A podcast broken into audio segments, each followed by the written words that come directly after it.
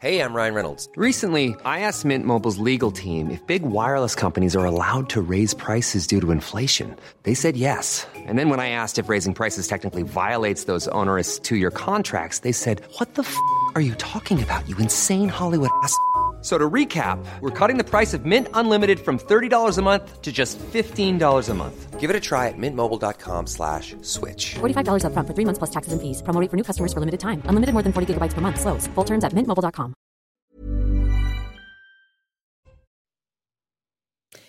Bienvenue à vous et bonjour à tous. Bonjour Sandrine Rousseau. Bonjour. Députée écologiste de la NUPES, c'est votre grand rendez-vous ce dimanche, au moment où la contestation contre la réforme des retraites se durcit et où l'Assemblée nationale donne à voir un spectacle explosif dans une ambiance délétère. Nous allons parler de votre stratégie, celle de la NUPES, bien sûr. Vous militez, Sandrine Rousseau, pour des actions radicales, mais sans violence. Dites-nous, vous nous expliquerez la nuance. Nous évoquerons aussi vos prises de position, notamment euh, sur le sujet des violences sexistes et sexuelles avec les cas Katnins et Bayou. Sur tous ces sujets, pour vous interroger à mes côtés, mes camarades, Nicolas Barret, les échos. Bonjour Nicolas. Bonjour Sonia. Et Mathieu Bocoté. Bonjour à vous Mathieu. Bonjour. Alors Sandrine Rousseau, après la quatrième journée de mobilisation euh, hier, de manifestation, les syndicats appellent à une nouvelle journée. Ce sera le 16 février, avant un, un appel à bloquer le pays le 7 mars. Qu'est-ce que, qu'est-ce que ça veut dire pour vous, bloquer le pays? Est-ce que c'est un, c'est un slogan? Ça veut dire faire une grève la plus large possible pour que on se, on se rende compte un peu de, de, ce que font ces travailleurs et ces travailleuses de première ligne et, et qu'enfin euh, il y ait un rapport de force qui s'installe euh, qui montre que si euh, les travailleurs, enfin si les salariés ne travaillent plus, ben en fait plus rien ne fonctionne. Quoi. Voilà. Dans le journal du dimanche, Aurore Berger, la chef des députés Renaissance, ne croit pas au blocage du pays, Sandrine Rousseau. Elle pense que si les blocages s'installent et s'intensifient, au contraire, ça va finir par jouer pour le, le gouvernement. Elle a tort. Enfin, si Aurore Berger sentait le pays et sentait les vibrations du pays, je pense que ça se saurait, ça se verrait actuellement. Et là, en l'occurrence, ils, ne, ils sont complètement à côté de ce qui est en train de se passer dans le pays, qui est vraiment une espèce de colère sourde, mais une colère absolument déterminée pour euh, arrêter ce projet et ne pas travailler deux ans de plus. Et là, sourde, je pense. ouais. Ah oui, je pense qu'il y a une colère sourde, importante, sereine, hein, pas, euh, pas violente précisément, mais une colère très très très déterminée chez les gens. Et je respecte beaucoup cette colère parce qu'elle est très saine en fait. Je pense. Alors vous prenez justement des actions radicales mais sans violence. Euh, quelle est la nuance? Euh, ça peut être des actions de blocage comme le 7 mars par exemple, sans qu'il y ait de violence euh, vis-à-vis des personnes. Voilà. Enfin, c'est assez simple en fait. Ah bah, Alors violence contre les personnes, vous identifiez, mais violence, que, par exemple, si euh, volonté de, je dirais pas saccage, mais une volonté quelquefois de taguer, volonté de bloquer véritablement physiquement comme les écologistes le font quelquefois. Si c'est tagué à la craie, euh, mettre un 60 ans à la craie sur euh, la porte de l'Assemblée nationale, euh, oui, je, enfin, je ne pense pas que nous soyons dans un désordre social qui menace l'ordre social. Enfin, rien de tout cela. C'était juste un, un tag à la craie. Donc oui, tout ça, je le soutiens. D'autant que je précise quand même que cette réforme a pour but de faire travailler tout le monde, plus de deux ans. Et surtout euh, d'interdire de prendre la retraite en fait. Donc c'est une interdiction à, à, hum, avoir du temps, y compris quand on a des douleurs, quand on n'est pas bien, quand nos corps disent non.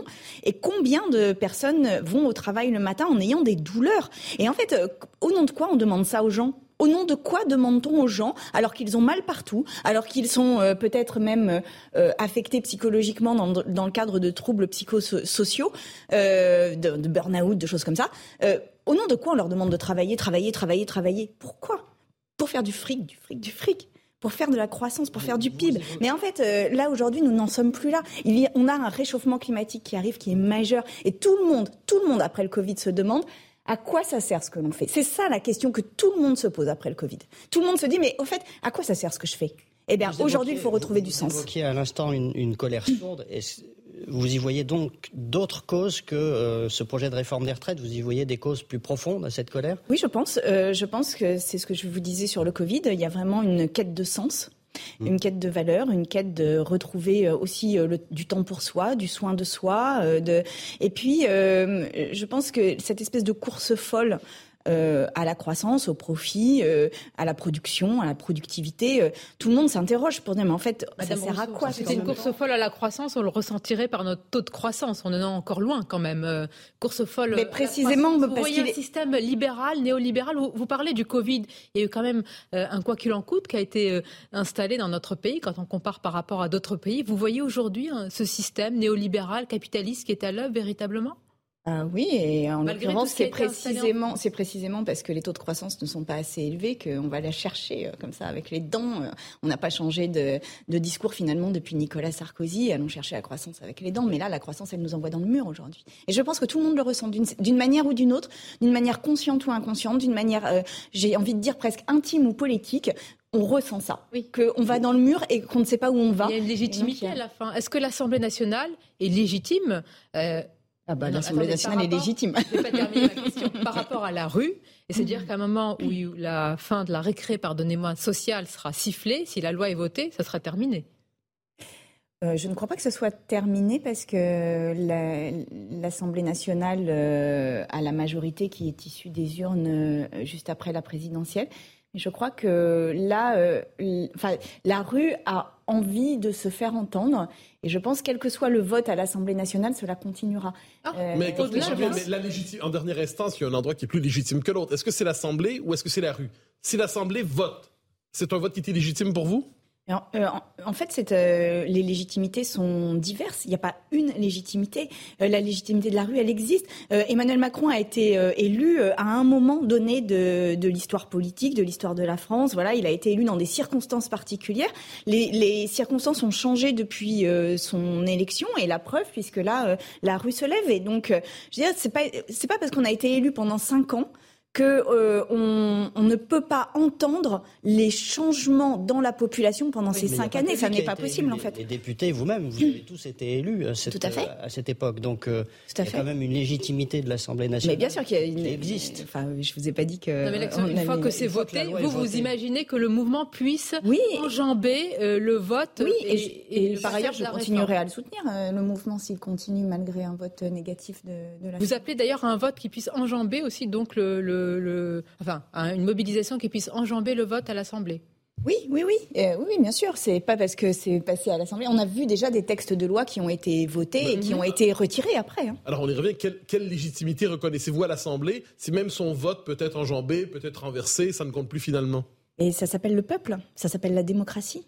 Ça s'appelle la démocratie. La démocratie, c'est do- en fait, euh, mais c'est Rousseau, hein, euh, Jean-Jacques, qui euh, analysait ça. de le qui disait que en fait on donne aux élus un, un pouvoir de représentation, mais ça n'enlève pas au peuple la, la capacité à, à manifester son opinion, à dire ce qu'il souhaite Non, et ce qu'il ne souhaite pas. C'est la la démocratie. Simplement, on peut pas avoir tout le peuple en permanence dans le Parlement, donc il faut qu'il y ait des représentants et des représentantes. Et j'en fais partie et j'en suis très fière et je suis très heureuse de pouvoir porter la voix des, des personnes et je me sens une très grande responsabilité dans ce dans ce Parlement. Mais euh, ça n'empêche évidemment majorité- pas la rue de s'exprimer, et au contraire. Les députés de la majorité diraient la même chose. Ils sont représentés, ils ont été élus, ils ont le mandat populaire, tout comme vous. Bah, Ils manifestement, sont la plus nombreux que vous. Ben, manifestement, quand euh, l'opinion publique montre qu'il y a 80% des personnes qui sont contre cette réforme, ils ne représentent pas euh, leurs électeurs correctement. il faudrait gouverner Ils ne représentent pas leurs électeurs correctement. Non.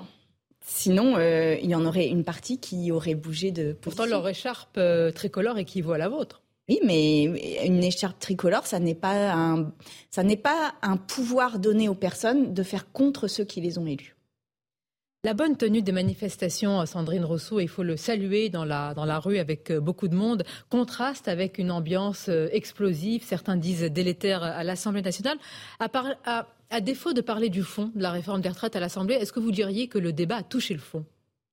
Déjà, nous parlons, nous ne parlons que de fond à l'Assemblée. Nous ne parlons euh, que Que les images Ah oui. qui sont renvoyées, vous pensez? Euh, je ne sais pas quelles images sont renvoyées parce que je n'ai pas le temps de regarder et la télé et d'être dans l'hémicycle. vous y Donc je ne, mais je- je- dans l'hémicycle, je vais vous parler depuis la place que j'occupe, c'est-à-dire dans l'hémicycle. On parle de fond. On parle de pénibilité. On parle des métiers qui sont invisibles. On parle des premières lignes, des deuxièmes lignes. On parle de ces personnes. fond, c'est pas vrai. Vous parlez pas tout le temps de fond. Il y a beaucoup d'invectives, il y a beaucoup d'insultes, il y a des. Enfin, je veux dire, c'est pas tout le temps. Les appels au règlement se multiplient. Les Euh, Il y a des rappels au règlement, oui, mais Ubuesque également, donc. euh, ben non, il n'y a pas tellement d'amendements ubuesques, non. euh. Il y en a quelques milliers quand même. Non, mais ils sont pas ubuesques. Vous changez une virgule, vous changez une. Non, une non, non, non, non, ou- non, non. Par exemple, moi, euh, si, Ah, si on prend, bah, si on prend par exemple des amendements que moi j'ai déposés euh, avec le groupe écologiste, euh, on a euh, une proposition, par exemple, de taxer les super dividendes.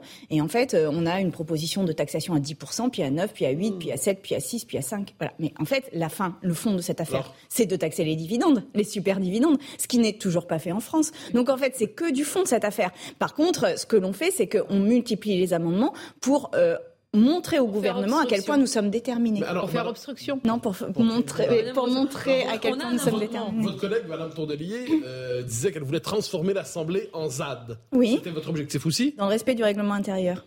Oui, Oui. quand même. Le, le principe de la ZAD, c'était quand même un principe un peu anarchique. C'était aussi votre objectif? Mais en tous les cas, faire de l'Assemblée nationale un lieu, de, un lieu où on ne laisse pas passer facilement des réformes qui changent à ce point-là en mal la vie des gens. Oui. À quel prix, euh, Sandrine Rousseau, vous dites qu'il y a plusieurs amendements, euh, il y a des milliers d'amendements, dont un, et c'est le vôtre, euh, renommé, c'est l'index senior, renommé l'index salade. C'est le cas? Feuille de salade. Alors, je l'ai retiré cet amendement parce que je voulais pas justement. Il euh, oui, oui, je l'ai déposé tout à fait, mais je l'ai retiré pour qu'il ne soit pas euh, euh, discuté en assemblée pour précisément rester sur le fond. Ceci dit, pourquoi je l'avais déposé? Parce qu'en fait, on a un index senior, c'est-à-dire qu'en fait, on a une réforme qui oblige les gens à travailler. On l'a déjà dit, qui va pénaliser les femmes, qui va pénaliser aussi tous ceux qui ont des métiers difficiles, tous ceux qui sont en première et deuxième ligne, tout ce qui est finalement essentiel. C'est tous les métiers essentiels. Bon, donc alors, attendez, euh, donc avec on a feuille de salade. on a ça. Vous Donc on a une on a une réforme qui est très dure pour les personnes, pour les gens, pour euh, leur vie, etc.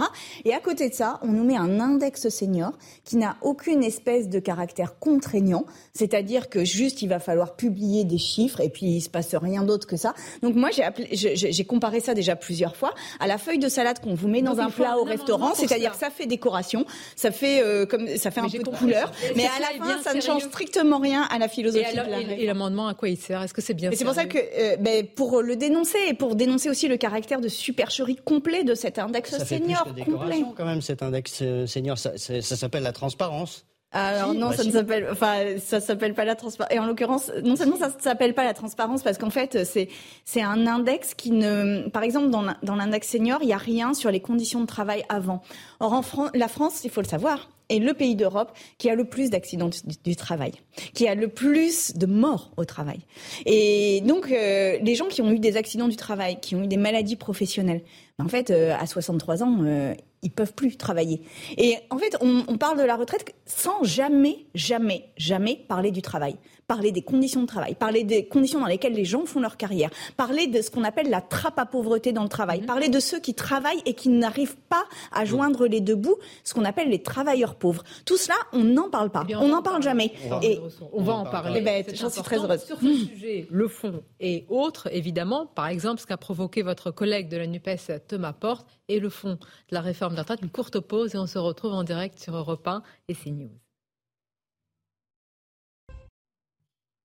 Et surtout avec notre invitée, la députée écologiste de la NUPES, Sandrine Rousseau.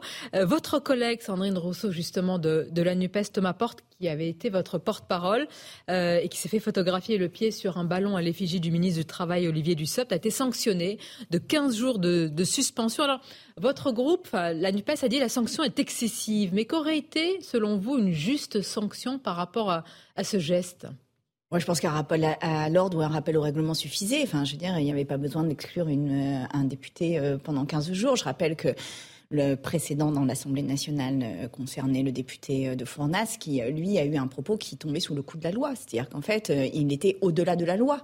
Euh, ça, ça n'est pas au-delà de la loi. Et ça n'est pas dans un hémicycle. l'Assemblée, si je ne me trompe pas, à cause du tumulte à l'Assemblée, non pas pour son propos. Vous me corrigerez. Euh, sur le sur euh, le fait que ça avait euh, suscité du tumulte, mais précisément, euh, je pense que c'était déjà une argutie pour ne pas aller sur le fond de la chose, qui était c'était Alors que dans ce cas-là, donner un coup de pied sur la tête potentielle de, mi- de ministre, c'est. euh, Déjà, il a pas donné un coup de pied, il a juste un- le pied sur un ballon. bah non, et puis, normalement, ça euh, sert un peu à ça. Non, non, mais après, c'est un tweet maladroit, je vais pas vous dire le contraire. Enfin, voilà, mais euh, franchement, euh, euh, c'est- c'est- Pourquoi moi, l'impression que j'ai eue, d'ailleurs l'impression que j'ai eue au moment où ça s'est passé, c'est que vraiment, c'était enfin, LREM trouvait enfin le prétexte sur lequel appuyer quelque chose. Ça donne quand même pas une image très digne d'un élu d'avoir cette attitude avec l'écharpe tricolore. Enfin. D'autant oui, enfin, moi je vais vous dire, moi je reçois des tweets de pas mal de gens et, y compris de députés qui franchement sont pas très sont pas très à leur honneur. Donc là, il s'est mis en scène sein de son de son écharpe tricolore et il n'a pas présenté ses excuses après la question lui a été posée. Il n'a pas voulu le faire. Oui, bah parce que c'est, il a estimé que c'était un droit. Vous pas fait ce geste, mais vous auriez présenté. Vous dites que c'est maladroit, donc il aurait dû présenter ses excuses et on Oui, mais après, euh, et voilà, il, on était pris dans le feu de quelque chose. Il n'a pas voulu le faire parce qu'il estime que c'est un droit à la caricature. Moi, je pense que euh, son tweet était maladroit. Je pense que son son tweet était maladroit, que voilà, mais que ça ne nécessitait en aucune manière, et je le dis euh, de manière solennelle, pour moi, ça ne nécessitait en aucune manière une exclusion. Mais est-ce que de manière aussi solennelle, on peut rappeler qu'on est dans un pays où y a des intimidations d'élus, des menaces, et que dans ce contexte-là, voir un élu avec le pied, pardonnez-moi, sur un ballon, l'effigie comme d'un ministre, euh, c'est peut-être plus qu'une maladresse dans un pays qui connaît quand même des intimidations et des menaces, je le rappelle. Hein. Oui, mais euh, on a tous des intimidations et des menaces, tous on en reçoit. Euh, voilà, tous les condamner, on les ça fait partie. Mais non, mais moi, j'ai, par exemple, moi j'ai déposé cinq plaintes. Il y en a, il y en a une qui a donné lieu à des travaux d'intérêt généraux de plus de 100 heures. C'est tout. Aujourd'hui, il y a rien, il y a rien. Donc je veux dire, pourquoi tout à coup là, maintenant, euh, soudain, cette espèce d'emballement? Moi, je pense que voilà, il y avait vraiment une volonté aussi de, de de dire ben, regardez c'est eux le problème pour détourner l'attention de tout le monde du problème principal qui est aujourd'hui la réforme des retraites et que LREM assume cette stratégie à la limite pourquoi pas hein. regardez une de vos collègues hum. euh, euh, disait on peut combattre les idées mais on n'est jamais obligé de s'attaquer aux personnes les personnes sont toujours respectables c'est Marine Le Pen qui dit ça et du coup votre stratégie fait que c'est elle qui apparaît modérée et vous qui apparaît qui apparaissez enfin il y a des il y a des il y a des députés de son camp à Marine Le Pen, notamment une députée qui a par exemple relayé une fake news euh, me concernant en, euh, en disant euh, vraiment elle nous fatigue, on la supporte plus, avec un mensonge, vraiment un montage totalement mensonger. Bon bah il s'est rien passé. J'ai pas demandé à un arrêt du règlement, j'ai pas demandé un arrêt de l'Assemblée nationale pour ça. on peut on peut contester que oui mais sauf que c'était un mensonge qu'elle relayait. Oui mais c'était un, mensonge sur moi. Donc c'est quand même grave en fait parce que c'était quelque chose qui était totalement mensonger et qui était vraiment une euh, quelque chose, un montage qui avait probablement été fait euh, par euh, l'extrême droite contre moi et qui était totalement mensonger. Il y a des élus RN qui ont reçu des appels indiquant que leur enfant ou un proche était peut-être hospitalisé au moment de la motion référendaire. Ça, mais oui, mais enfin, vous me regardez comme si j'avais appelé ces gens. Je n'ai pas appelé ces gens. Hein, vous le condamnez aussi. Mais bien sûr que je les condamne. j'ai eu... Mais bien sûr, je le condamne évidemment, évidemment, et sans aucune ambiguïté. nos élus sont menacés. Sans aucune ambiguïté. c'est pour ça qu'un pied sur un ballon peut porter à confusion. mais pas 15 jours. C'est pour ça que je vous dis, il fallait un rappel au règlement, pas 15 jours. Alors, vous avez qualifié, dans le cadre de ce débat, l'autre grand parti qui s'oppose à la réforme des retraites, le Rassemblement national, vous l'avez qualifié de parti fascisant. Euh, qu'est-ce que vous entendez par là? Eh bien que c'est un parti qui, euh, parce que il, euh, il a une histoire déjà qui est issue euh, de la collaboration en France et par ailleurs il a un discours sur notamment les étrangers qui qui est raciste. Et donc voilà, je, je, pour moi le fascisme porte sur une idéologie selon laquelle nous serions supérieurs aux autres et selon laquelle notre nation vaudrait plus que toutes les autres nations. Marine Le Pen a-t-elle dit ça? Euh, dire quoi? A-t-elle dit que euh, nous étions, enfin je ne sais pas quel est le nous d'ailleurs euh, que vous employez, supérieurs aux autres? En tous les cas, elle, euh, elle, dit que la nation doit être protégée de toutes les autres nations et que par ailleurs, moi je l'avais entendu pendant la campagne présidentielle avoir un propos que j'avais trouvé ultra choquant et qui n'avait été euh, pas tellement relevé. Euh, de mémoire, c'était sur une matinale d'une radio publique où elle disait qu'elle voulait que les personnes étrangères aient quelques mois pour quitter leur logement et qu'elle était enfin sympa parce qu'elle leur donnait quelques mois pour quitter le logement. Je suis désolée, mais mettre des gens à la rue comme ça simplement parce qu'ils sont étrangers non, euh, c'est un propos qui. Enfin, voilà, ça veut dire pour vous, elle appartient à la même catégorie, par exemple, que Benito Mussolini. C'est le même univers, Marine Le Pen, Mussolini. Bah, c'est la même euh, culture politique. Ah, aujourd'hui, donc elle conteste selon vous les élections, la démocratie? En tous les cas, c'est la même culture politique et c'est la même. Euh, les électeurs aussi. C'est les mêmes racines politiques. Ce sont des millions d'électeurs. alors ces électeurs, c'est autre chose. Et ces électeurs, moi, j'ai envie de dire à ces électeurs et électrices, attention parce que ne vous trompez pas de combat. Vous avez ne mal vous trompez pas de combat. Pardon Vous avez mal voté, vous allez leur dire. Non, je leur euh, oui, je pense qu'ils ont une responsabilité dans le vote qu'ils ont posé, ça j'ai pas de problème vous avez avec même Dit le mot complice. bah oui, forcément, Ils sont ont voté. 42% des Français sont complices de la montée du fascisme en France? Oui je le pense. Donc toutes ces Oui. classes populaires qui ont souvent des difficultés, qui ont souvent du mal à, à- à boucler leur fin de mois, sont complices aujourd'hui euh, de la montée. En euh, mettant un bulletin dans l'urne, en mettant un bulletin dans l'urne de Marine Le Pen, ils sont complices de la montée de Marine Le Pen, ça y a pas tellement de doute. Après, je, je dis, ça. je dis à ces personnes-là que précisément nous sommes dans un moment de, de, de croisement et que tout le monde en a conscience de cela. On en a parlé sur les retraites, mais c'est un, un moment de, un carrefour extrêmement Ah important où nous ne savons pas de quoi l'avenir est fait. Et je pense que précisément ce que vous disiez des personnes qui sont en difficulté, des personnes des classes moyennes, des personnes qui sont en perte de repères, mais aussi en perte de pouvoir d'achat, en perte de, de tout ce qui a fait les valeurs en fait des années précédentes, eh bien euh, et des décennies précédentes, eh bien ces personnes-là se raccrochent au passé plutôt que de regarder l'avenir de manière sereine. Et c'est ce que je leur Et dis moi. Je leur dis, mais on va, on, on va, on va devoir changer. Mais par contre, venez avec nous parce que oui, nous vous protégerons. Nous vous protégerons euh, sur le plan de vos conditions de vie. Nous vous protégerons, y compris très concrètement, par exemple, sur vos maisons qui se fissurent à cause du, ré- du réchauffement climatique et du retrait gonflement d'argile. Nous vous protégerons de cela. Nous vous protégerons. Mais par contre, sans le nationalisme et sans le racisme, ça, c'est pas négociable. Comment est-ce que vous expliquez que ces électeurs-là trouvent plus de réponses chez Marine Le Pen que chez vous Eh bien, euh, parce que Marine Le Pen a un discours qui est facile, qui est de dire, euh, voilà, euh, la nation brave gens et, et tout est résolu. Ça n'est pas vrai. Et vous, vous ça n'est pas vrai. Et c'est un mensonge. Et je vous le dis, euh, là aujourd'hui, le danger principal qui nous euh, qui nous menace, c'est le réchauffement climatique et dans dans une proportion que nous ne mesurons pas, que nous ne mesurons pas. Donc dire c'est la nation, la nation, ça, ça n'est pas du tout le qu'on bon champ de réponse en Qu'on réalité. soit clair simplement que je comprenne bien. Pour vous, donc, la France est au seuil du fascisme aujourd'hui. Euh, Bah, en tous les cas, euh, elle est en train de, de, se- de s'habituer trop facilement à des idées fascistes. Et pour vous, euh, l'Italie a basculé dans le fascisme avec Mélanie Et bah, elle en est très proche. Euh, ce sont des mots, euh, j'allais dire, euh, enfin, forts qui sont utilisés. Des images, je ne sais pas si elles vous, ont fait, sourire, mais c'est un point commun que vous avez eu hier avec euh, Marine Le Pen sans le vouloir. Vous avez été comparé, allez-vous, à des personnages de l'univers d'Harry Potter par un membre du parti Renaissance qui a retiré assez rapidement ses tweets vendredi après-midi. Marine Le Pen était Voldemort, la chef des mange-morts, et vous, une mandragore. Ça fait peut-être sourire ceux qui nous regardent et ceux qui nous écoutent, mais ainsi va le débat politique. Le parti affirme que rien n'a été validé. Ça vous a fait sourire? Non, ça ne m'a pas fait sourire, précisément parce que en plus c'était en plein pendant le, débat à l'Assemblée sur euh, le tweet de Thomas Porte et que moi je reçois ça, euh, en plus avec euh, le caractère sexy selon lequel ma voix est insupportable. Enfin, je veux dire, au nom de quoi un parti politique se permet-il ça? Au nom de quoi? Mais bah, par ailleurs, je ne demande pas l'exclusion des députés Renaissance pendant 15 jours de l'hémicycle, même si là, ça nous arrangerait, je vais vous dire, s'ils partaient euh, et si on obtenait une sanction de 15 jours. Mais euh, je ne le ferai pas. Voilà. Une courte pause et on se retrouve. Le fond de la réforme des retraites, les profits, super profits de Total. On continue à en parler. Et puis le sujet, vos combats notamment sur les violences sexistes et sexuelles. À tout de suite. Parce que euh, Le fond de la réforme des retraites, on va en parler. Les profits de Total aussi. Encore un mot sur eux, c'est important.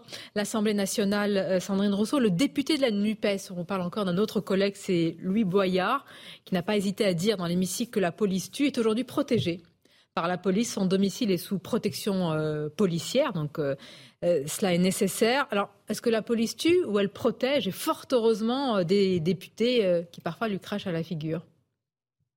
Eh bien, je, déjà, euh, je voudrais dire ma solidarité avec Luc Bouillard, et, parce qu'avoir des menaces, ça n'est pas simple, et avoir son domicile euh, protégé euh, est évidemment un acte fort. Enfin, voilà, donc solidarité avec lui.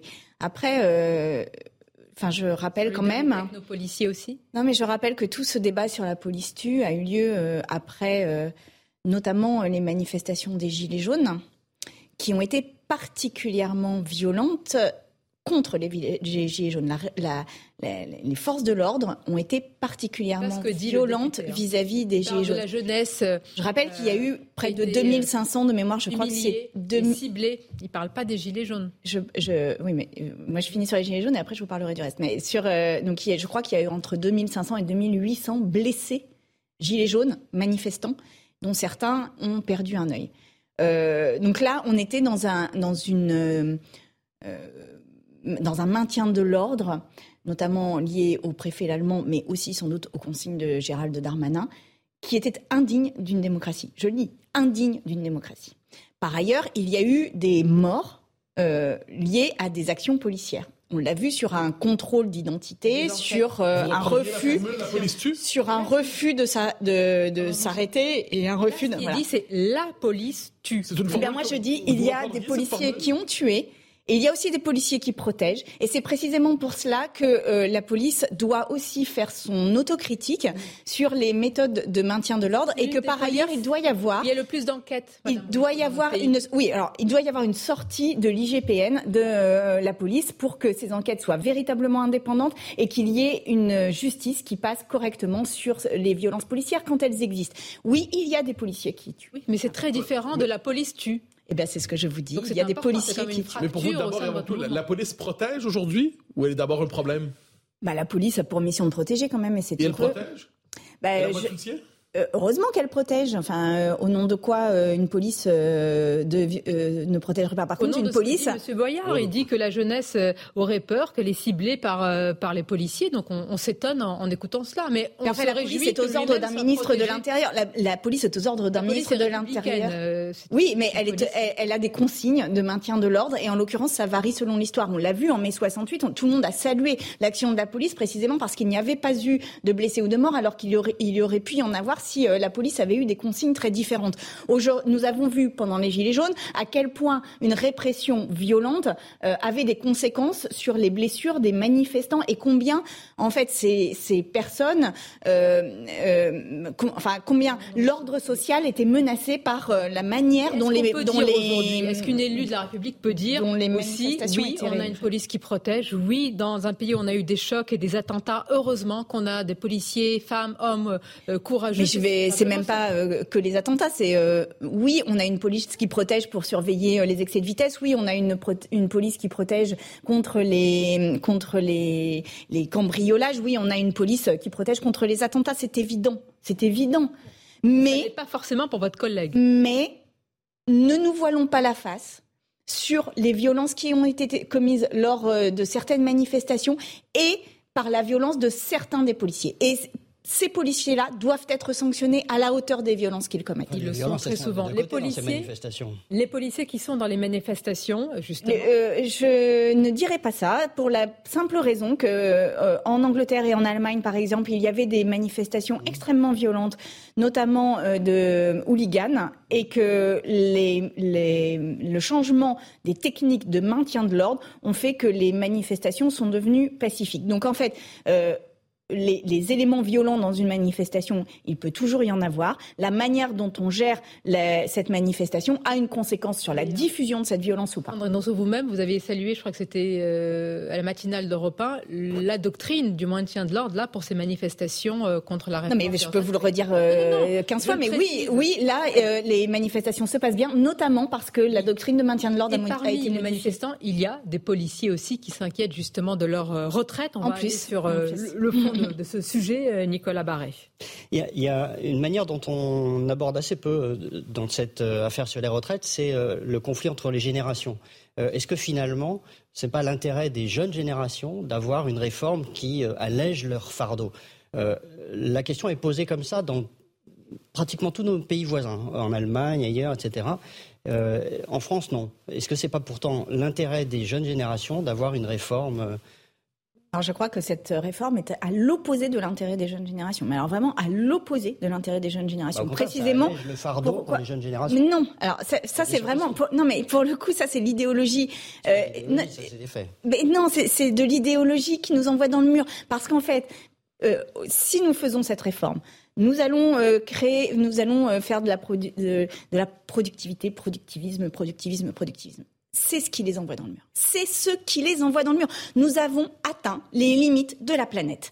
Euh, c'est quelque chose qui est nouveau finalement dans notre humanité. Nous allons devoir faire avec la limite. Et précisément, tout le récit des Trente Glorieuses, tout le récit de l'après-guerre a été de s'émanciper des limites. Là, la planète est tellement dégradée aujourd'hui qu'elle nous impose sa limite allons-nous être en capacité d'accepter cette limite? Eh bien, quelque part, la question se pose là sur les retraites. Ça n'est l'écologie, ça n'est pas une écologie des cols roulés. Non, mais attendez, l'écologie, ça n'est pas une écologie des cols roulés. C'est une écologie de la limite de notre, de notre euh, activité économique et de notre vont dégradation. Supporter tout ça, vont devoir supporter le coût de la transition énergétique, vont devoir supporter tout. Et c'est des coûts énormes. Donc, si en plus euh, vous, mais enfin, on ne résout aucun problème en l'aggravant. On ne résout aucun problème jamais en l'aggravant. La question, c'est qui paye pour le droit à la paresse? Qui va payer? Mais là, il suffit, euh, enfin vraiment, on est sur l'épaisseur du trait. Mais qui va payer votre droit à la paresse Plein de personnes. mais par exemple, les, ceux qui perçoivent les super dividendes, par exemple les super profits, par exemple les grandes entreprises. Enfin, là, il y a vraiment. Mais on est sur l'épaisseur du trait, donc il n'y a, rien à payer. En fait. C'est vraiment minime ce qu'il y a à payer. Et il y a plein de personnes qui peuvent payer parce qu'il y a plein de personnes qui se sont enrichies indûment pendant ces dix dernières années. Si je vous entends bien, vous parliez d'un droit à la paresse ces derniers temps, mais si, si je comprends bien votre, cette idée qu'il faut ralentir la production, même décroître, il y a presque un devoir de paresse que vous nous proposez finalement. Oui, vous avez raison. Au fond, c'est euh, presque un devoir de paresse et c'est presque un, devoir de ralentir. Et pour préserver nos enfants, si vous regardez mm. vos enfants en leur disant euh, je vous aime, alors il faut aussi avoir les actions qui correspondent à cet amour et leur dire oui, il nous faut ralentir. Alors vous avez ce devoir de paresse, mais de l'autre côté, on est passé du droit au devoir, mais qui le paye, si je peux me permettre mais euh, enfin, il y a encore une fois, Total, qui fait 13 milliards de, dividendes, ils peuvent très bien payer. Même 20. Euh, les... Pardon Oui, 20 milliards de profit. 20 milliards de, profit, 13 milliards de dividendes. Donc ils peuvent, ils peuvent le faire. au nom de quoi cette entreprise qui pollue Alors pour le coup, là, on, est vraiment dans la pollution la plus majeure, l'aggravation de notre problème climatique de manière incroyable et on les laisse faire 13 milliards de dividendes et s'enrichir et faire enrichir des gens qui prennent des actions chez Total. Mais non, un tiers, un quart de ces bénéfices sont réinvestis dans les énergies dites propres. Non, il faut. Total est en train de mettre beaucoup d'argent sur un projet qui s'appelle ICOP, qui va de l'Ouganda en Tanzanie, en Afrique. C'est loin de chez nous. Beaucoup d'argent pour développer des énergies propres, pour développer du solaire, pour développer de l'éolien, etc. Si, ça, écoutez, c'est, ça, ce sont des. Non, mais c'est la feuille de salade. Hein. C'est toujours pareil, c'est qu'on est sur la feuille de salade. Alors, non, mais, on a plein de feuilles de salade. D'ailleurs, je pense que on est presque dans une économie de la feuille de salade. Arrivons au cœur de la salade. Quel est le projet dont vous parlez? Donc le projet ICOP, c'est un projet qui est un projet de pipeline qui va d'Ouganda en Tanzanie et qui traverse le lac Victoria, qui traverse des écosystèmes euh, qui sont extrêmement précieux, des ressources en eau douce indispensables pour les populations. la mise en place de ce pipeline va générer des, déplacements de dizaines de milliers de personnes. Et tout cela se fait euh, pour aller chercher de nouveau du pétrole et émettre à la fin 34 millions de tonnes, 34 millions de tonnes de, de CO2. Mais où est et ça, ça fait 13 milliards de, de, dividendes et ça fait 20 milliards de bénéfices et on réagit pas. quand ils investissent sur du, sur du renouvelable, vous trouvez que ça, enfin, vous passez Ils n'investissent pas sur du renouvelable, ils investissent sur ICOP là aujourd'hui. Et en plus avec la complicité de l'État français sur place, tous les opposants, tous les opposants euh, et euh, des associations environnementales ont des problèmes, sont menacés, etc. Et nous on cautionne ça et on peut se regarder dans la glace en disant ah oh, mais non mais regardez on fait on, on investit sur trois éoliennes. Non, non, vraiment pas. Alors, question, vous, vous parliez d'une société qui doit redécouvrir le sens de la limite, presque de la contrainte à certains égards. Certains écologistes nous disent qu'on doit aujourd'hui limiter le droit de voyager, les gens, par exemple, en, en, avion. Est-ce que vous êtes de celles qui diriez aujourd'hui, il faut limiter le nombre de voyages par avion autorisés aux, Français par année, limiter le nombre de déplacements? Il faut surtout euh, limiter le déplacement des marchandises qui font le tour, euh, le tour du monde et le transport euh, routier notamment a énormément augmenté, donc euh, on doit absolument réduire le transport des marchandises. Il faut laisser et ça c'est non mais ça ça c'est au cœur de la transformation écologique que nous avons à faire et du débat que nous devrions avoir. C'est-à-dire que voulons-nous garder et de quoi sommes-nous capables de nous passer Pourriez-vous envisager cette idée Vous avez mais laissez-moi juste terminer. Laissez-moi juste terminer. De quoi avons-nous absolument besoin que voulons-nous absolument garder et que voulons-nous lâcher? Si nous voulons absolument garder le transport des personnes pour leurs loisirs, c'est tout à fait louable et c'est tout à fait noble. Mais dans ces cas-là, il faut diminuer le transport des marchandises de manière massive. Et en fait, c'est ces arbitrages-là que nous devons faire. Et nous ne pouvons pas dire on continue à développer le transport des marchandises et on restreint jamais le transport des personnes en avion. C'est pas possible. On a atteint la limite, on ne peut plus. Donc qu'est-ce qu'on choisit? Et c'est ce débat-là qu'on devrait avoir démocratiquement Qu'est-ce qu'on doit diminuer? Et moi, je dis, euh, le transport des marchandises, la consommation de viande, tout ça, c'est assez simple, en fait, de le diminuer. Par contre, je suis pour les libertés individuelles et je suis pour qu'on continue à avoir des vacances, notamment le droit à la paresse et, et la diminution du temps de travail. Euh, des vacances, je ne peux pas le dire ainsi, il n'en a pas eu euh, Adrien Quatennens. En tout cas, il est revenu d'une parenthèse et on va en parler dans quelques instants. Le cas Quatennens et le cas Julien Bayou, vous en avez aussi parlé. Ce sont des combats que vous portez contre les violences sexistes et sexuelles. Une courte pause et on se retrouve. Et on poursuit notre émission avec euh, Sandrine Rousseau. Jean-Luc Mélenchon euh, a dit cette semaine sur un plateau de télévision qu'Adrien Quatennens a vécu, je cite, un six mois horribles, qu'il a, je cite de nouveau, souffert, qu'il a été puni, que le traitement qui lui est fait est répugnant, etc. etc. Et il faut bien le constater, il n'y a pas eu un mot dans cette longue diatribe sur euh, l'ex-compagne d'Adrien Quatennens, qui est la victime. Hein. Tout cela a été reconnu de violence conjugale dans cette affaire. Est-ce que ça vous a choqué, Sandrine Rousseau? Oui, ça m'a choqué. Et je le dis euh, avec euh, la ferveur et la solennité qui convient aussi de dire euh, il y avait une décision du groupe LFI qui était que pendant quatre mois, il était sorti du groupe LFI, il était exclu du groupe LFI. Quatre mois, c'est le temps de la peine avec sursis dont il a écopé suite au jugement. Le minimum, et je le dis avec beaucoup d'émotions, mais le minimum, c'est qu'ils ne prennent pas la parole pendant quatre mois. C'était pas grand-chose, ils n'en mourraient pas, mais c'était un respect dû, un respect dû aux femmes qui subissent des violences. Et c'est un respect dû au combat contre les violences euh, intrafamiliales. Quatre mois, ça n'était pas la mort d'un héros, c'était juste le respect des personnes qui sont victimes de violences conjugales.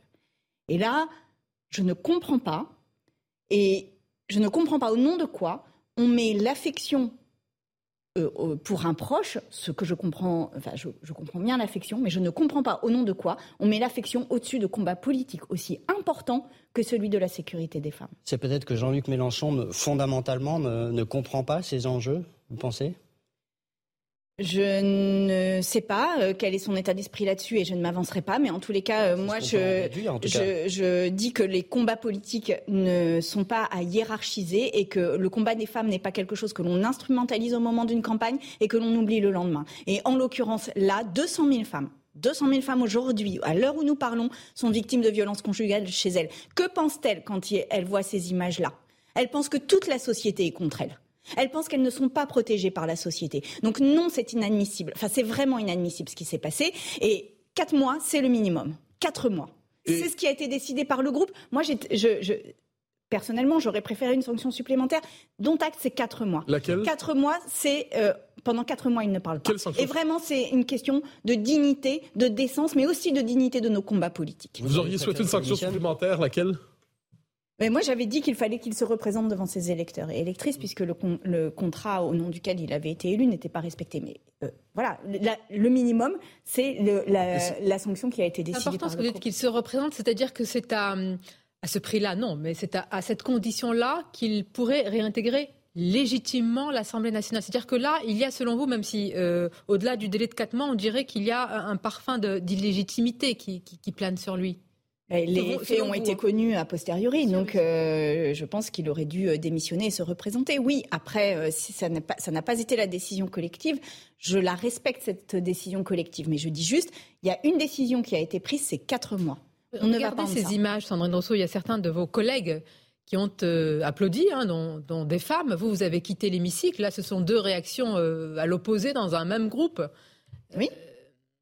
ça vous a, je veux dire, choqué, c'est peut-être pas le mot parce que vous en parlez avec émotion, mais ça a dû vraiment, euh, je veux dire, vous ébranler dans vos convictions quand vous voyez dans votre propre groupe que certains applaudissent. Ah mais je vais vous dire, si euh, le, combat pour le respect des femmes était euh, si universellement mené que les discours politiques le laissent entendre, nous aurions déjà gagné bien plus de batailles que nous en avons gagné. Donc je savais qu'il y avait des, différences entre les postures et la réalité de ce combat. Mais là, euh, je le dis, euh, vraiment, c'est quatre mois. il n'y a jamais aucun homme politique qui est, qui est mort d'avoir quatre mois de, silence. Là, en l'occurrence, euh, c'était nécessaire. Mais vous interprétez comment alors ces applaudissements? Pour vous, une partie importante de la NUPES est indifférente par rapport au combat lié aux violences sexuelles? Je ne sais pas comment l'interpréter, si ce n'est de, dire que, en tous les cas, l'image que ça renvoie, c'est qu'on applaudit un homme qui a été condamné pour violence conjugale. Vous l'avez appelé Sandrine Rousseau, vous avez discuté avec euh, Adrien Quatennens J'ai discuté avec lui, oui, euh, mais avant euh, son interview à BFM et avant sa condamnation, oui. Mais une fois que les faits étaient connus, entre la révélation des faits et sa condamnation. Vous voulez pas nous en dire plus? Vous avez dit peut-être lui, lui avez conseillé peut-être de ne pas parler, revenir à Non, non, j'ai discuté avec lui de ce que c'était les violences, euh, voilà, le, combat contre les violences et tout ça. Après, je ne m'étendrai pas sur une conversation qui était. Il y a l'affaire, et c'est une affaire, Adrien Quatennens, et puis il y a le cas, car euh, c'est pas une affaire. Julien Bayou, la cellule interne d'Europe Écologie Les Verts, a clos le, les Verts a clos le dossier de M. Bayou, faute de témoignages. Euh, après que le patron des Verts ait été mis en cause par vous-même à la télévision, affirmant que l'une de ses ex-compagnes avait pointé des comportements de nature à briser la santé mentale des femmes. Alors aujourd'hui, dossier clos, ça n'a pas abouti, aucune plainte judiciaire euh, n'est arrivée et vous avez persisté et vous persistez et signé quand même sur ce cas-là. Ça interroge dans votre, euh, ben, je vous le dis sincèrement, dans la sincérité de votre combat c'est-à-dire que cet homme, aujourd'hui, il n'y a pas de plainte contre lui, il y a un dossier qui est clos. Pourquoi vous le... Mais il y a six femmes qui ont parlé à des journalistes. Donc, euh, je veux dire, euh, moi, la question que me pose cette affaire, euh, c'est comment se fait-il que des femmes se soient senties davantage en confiance, six, de parler à des journalistes plutôt qu'à une cellule interne à un parti? Et je pense que c'est ça la question politique face à laquelle nous sommes. C'est que moi, je ne présume, je ne présume pas de ce qui, de ce qui s'est passé et de l'innocence ou de la culpabilité de Julien Payou. Je dis, je me, je me positionne juste sur le processus qui a été mis en place et qui manifestement n'a pas suffi à, avoir la confiance des femmes qui ont parlé et qui pourtant ont été en confiance pour parler Donc c'est la faute de la cellule interne Donc, en fait, Écologie Les je pense que su recueillir non mais je pense que les partis politiques et on le voit avec euh, la discussion précédente, les partis politiques aujourd'hui ne se sont pas dotés d'outils permettant véritablement de donner un espace qu'on dit dans les milieux militants safe de parole pour que des personnes puissent parler en toute une donnée. Est-ce que ces femmes ont forcément raison?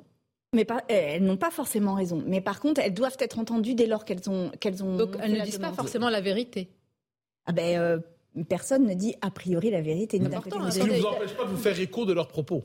Je, me dis que je dis et je le répète et je le répéterai, la parole des femmes, à partir du moment où elle est posée, doit être entendue. Nous sortons de siècles, de siècles, où la parole des femmes a systématiquement été délégitimée, ridiculisée, euh, où elle a été moquée, elle a été niée, elle a été oubliée, elle a été niée. Euh, on, on s'est battu contre cette parole des femmes. Là, le mouvement MeToo pour la première fois, ouvre une brèche dans ce silence patriarcal de siècles vous avez de lutte contre les violences. Aujourd'hui, il faut entendre cette parole. Vous avez jeté un nom en pâture. Alors, euh, en l'occurrence, ce n'est pas moi qui l'ai jeté, puisqu'il avait lui-même sorti l'affaire euh, quelques mois avant. et moi, j'ai juste. Euh, alors qu'on me posait une question, j'ai répondu diriez-vous sur, la vérité. Diriez-vous sur Julien Bayou, on ne fait pas d'omelette sans casser les œufs. De temps en temps, quelqu'un doit écoper, même s'il n'est pas coupable? Euh, non, je ne dirais pas qu'on fait d'omelette sans casser des œufs. Mais on peut lancer son nom comme ça dans l'espace public. Mais ce n'est pas moi qui ai lancé son nom. Ça n'est pas moi. Vous avez relayé l'accusation. Ben, enfin, ça, des gestes susceptibles de casser la de, J'ai parlé des femmes. Mais je vais vous dire, moi, il y a quelque chose qui me fascine dans, ces, dans les questions qui me sont renvoyées là-dessus, c'est que si on avait posé avec tant euh, d'agressivité et de hum, vigueur, mhm. ne serait-ce que 10% des questions qui m'ont été adressées à Julien Bayou, peut-être qu'on aurait fait avancer un peu la question euh, de l'égalité. Vous pensez que Mais là, il en fait, il y a un déchaînement contre moi depuis que j'ai parlé, depuis que j'ai dit ça. Il y a un déchaînement contre moi. Et je me dis, mais qui veut-on tuer?